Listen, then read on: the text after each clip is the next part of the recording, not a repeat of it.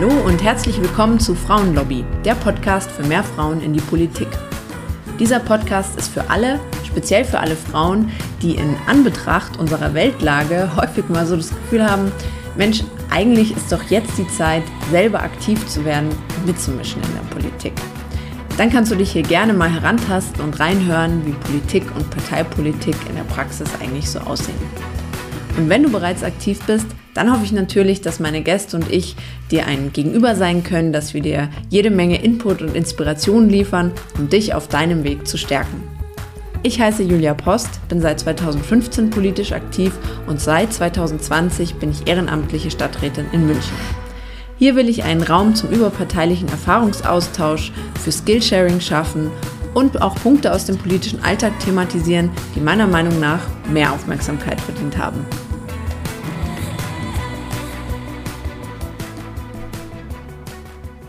Hallo ihr Lieben da draußen. Ich habe mich ähm, jetzt relativ spontan dazu entschieden, dass ich gern mit euch in dieser Folge so eine kleine Wahlnachlese machen möchte. Eigentlich wollte ich erst eine andere Folge und anderes Thema aufgreifen, aber irgendwie ähm, habe ich jetzt Lust, mit euch äh, darüber in Austausch zu kommen, euch meine Gedanken dazulassen. Und ich würde mich vor allem auch riesig freuen, ähm, wenn ihr mir vielleicht auch eure Gedanken im Nachgang da lasst. Ähm, denn ich finde gerade das Thema dieses Podcasts, dass ja mehr Frauen in die Politik kommen sollen, ähm, passt irgendwie sehr, sehr gut zu diesem Wahlkampf, den wir erlebt haben und natürlich für mich aus grüner Sicht ähm, und der Kanzlerkandidatur von ähm, Annalena Baerbock. Ähm, deshalb möchte ich das gerne hier in dem Podcast aufgreifen. Genau, und da fange ich vielleicht ähm, erstmal damit an, ich finde ehrlich gesagt, dieser Wahlkampf hat unglaublich viel mit uns Frauen gemacht. Also ich muss auch sagen, mit mir selbst. Ähm, das fand ich total spannend, auch für mich selber zu beobachten. Es ging echt los mit dem 19. April, wo Annalena Baerbock als unsere Kanzlerkandidatin vorgestellt wurde. Und äh, ich wusste ja selber nicht, wer es wird, ob es Robert Habeck oder Annalena Baerbock wird und war da auch sehr gespannt und muss auch sagen, ich wäre mit beiden super, super glücklich gewesen und ähm, weil es einfach beide, ähm, also es ist ein gutes Duo und beide haben einfach ihre Qualitäten und, und haben so ihre Stärken, die man dann je nach, ähm, je nach Wahl sozusagen nach vorne gestellt hätte.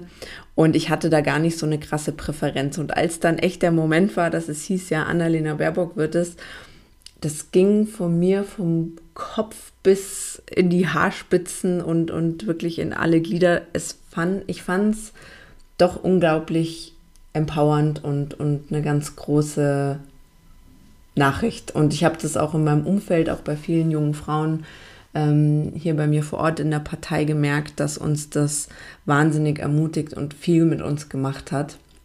Und ich fand es auch über den ganzen Wahlkampf interessant, weil es einfach ein Anlass dafür war, dass viel miteinander gesprochen wurde und auch gerade dann, als ähm, doch finde ich, kann man schon so sagen, die Medien auch sehr über sie hergefallen sind mit Kampagnen, ähm, wie auch von dieser Lobbyorganisation, wo sie da mit diesen äh, Verbotstafeln gezeigt wurde. Ähm, oder eben auch, ähm, finde ich, wie eben ihre, ähm, oder ich sag mal, wie die Kampagne, die dann insgesamt nicht so gut gelaufen ist, wie das sehr ihr persönlich angelastet wurde und auch sehr aufgebauscht wurde im Gegensatz zu den ähm, wirklich auch politischen Fehlern, die ähm, die Mitbewerber gemacht haben. Und ähm, genau, ich finde, da finde ich es sehr, sehr spannend, was für Gespräche sich daraus auch entwickelt haben mit vielen Frauen, auch außerhalb der Partei. Und ähm, ja, ich habe schon das den Eindruck, dass sich in meinem Umfeld nochmal deutlich mehr Banden gebildet haben, dass es mehr Gesprächsstoff war.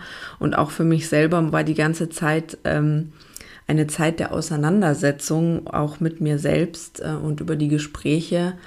Ähm, auch wo ich so gemerkt habe, ne, man, auch ich hatte immer so dieses Bestreben, ja, muss perfekt sein und, und alles wissen und dann zu sehen, wo da ist so eine kompetente Frau, die wirklich so tief drin ist in allen Fakten und wirklich auf alles eine Antwort hat. Irgendwas findet sich immer offensichtlich und irgendwas gibt es immer rumzumäkeln und das hat mir auch nochmal sehr vor Augen geführt, es geht nicht darum, eben selber irgendwie perfekt zu werden, ähm, sondern eben die Strukturen zu ändern. Und für mich hat es auch irgendwie ehrlich gesagt was Befreiendes in dem Sinne, ähm, ja, sich noch viel mehr trauen, auch man selbst zu sein, weil genau das ist die Stärke und ähm, damit macht man sich dann wohl am ehesten unangreifbar. Und ähm, ja, und dass es eben vor allem um die Strukturen geht. Und da habe ich aber auch noch viele Fragezeichen, mh, wie wir da auch wirklich in eine feministische Gesellschaft kommen, wo ähm, man zum Beispiel eben auch mal sagen darf, ich habe äh, Fehler gemacht, das ärgert mich, was dann einem nicht als Schwäche ausgelegt wird, sondern als Stärke, weil ich habe ähm, durchaus auch das Gefühl, dass es nicht als gute Fehlerkultur äh, rüberkam, wie, wie ähm, Annalena Baerbock das in der Öffentlichkeit dann vertreten hat, sondern dass es eben eher wieder als Schwäche galt. Und das finde ich schade. Ich habe da auch noch keine Antwort drauf, ähm, wie das in einer feministischen Gesellschaft in Zukunft ähm, aussehen kann, aber das wünsche ich mir auf jeden Fall. Was ja unabhängig auch von der ähm, Kandidatur, von der Kandidatin ähm, ja schon auch gerade ähm, innerhalb der Partei, finde ich, ja viel Thema war, war ja schon, ja, es ist ärgerlich, welche Fehler da passiert sind, jetzt eben auch einfach in der Kampagne und von der Parteizentrale sozusagen. Ähm, und ich meine, klar, man hatte eben so dieses, dieses Momentum und, und eine große Hoffnung. Ähm, und natürlich war es in dem Moment irgendwie ärgerlich, weil manches irgendwie hatte man auch so das Gefühl, waren unnötige Fehler, die nicht hätten sein müssen. Aber ehrlich gesagt, ähm, ich finde für alle, die selber auch wirklich Politik machen und auch wissen, was, was wir nach wie vor einfach auch für eine kleine Partei sind, wo einfach unglaublich viel auf ehrenamtlichen Strukturen aufbaut. Mm, ich nehme da für mich ehrlich gesagt so als, als Learning für die Zukunft eher mit, ähm, ja, wenn ich mir angucke, die Union und die SPD, die führen seit mehr als 70 Jahren äh, Kanzlerinnenwahlkämpfe und die haben einfach unglaublich viel Erfahrung und wir haben das jetzt zum allerersten Mal gemacht. Und ich weiß nicht, wie es bei euch ist, aber bei mir ist es schon so, dass alles, was man zum ersten Mal macht, vielleicht nicht immer gleich perfekt läuft. und ich finde, ähm, dafür haben wir es verdammt gut gemacht, auch als Organisation. Und ich begreife das ehrlich gesagt mehr als den nächsten Schritt auch in unserer Organisationsentwicklung als Partei.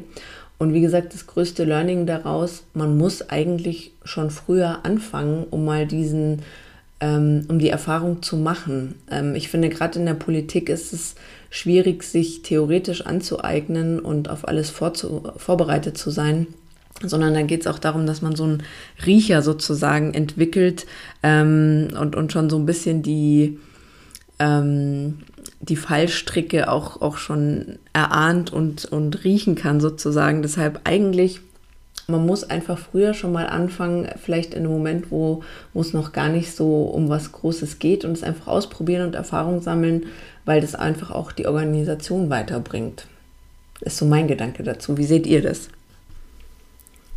Ja, und als dritten und letzten Punkt, so als Beobachtung, den ich mit euch teilen möchte, ähm, ist mir aufgefallen, ich finde dafür, dass es ja so eine Richtungswahl war und für uns Grüne äh, der Wahlkampf unseres Lebens, war ich ehrlich gesagt ziemlich erstaunt praktisch über alle Kampagnen, dass mir so ein bisschen eine Erzählung und ein Storytelling gefehlt hat, wo man auch irgendwie mh, mm, ja mehr auch ähm, so ein Gefühl anspricht. Ähm, ich finde, das hat irgendwie bei allen Kampagnen mir persönlich auf jeden Fall ein bisschen gefehlt.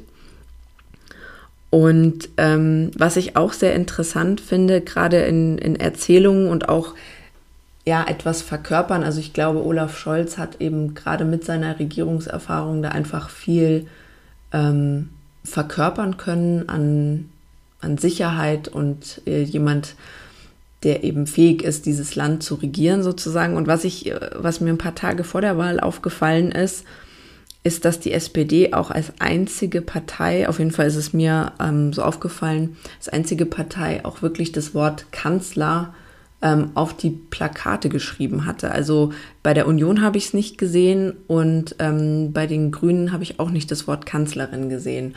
Und ähm,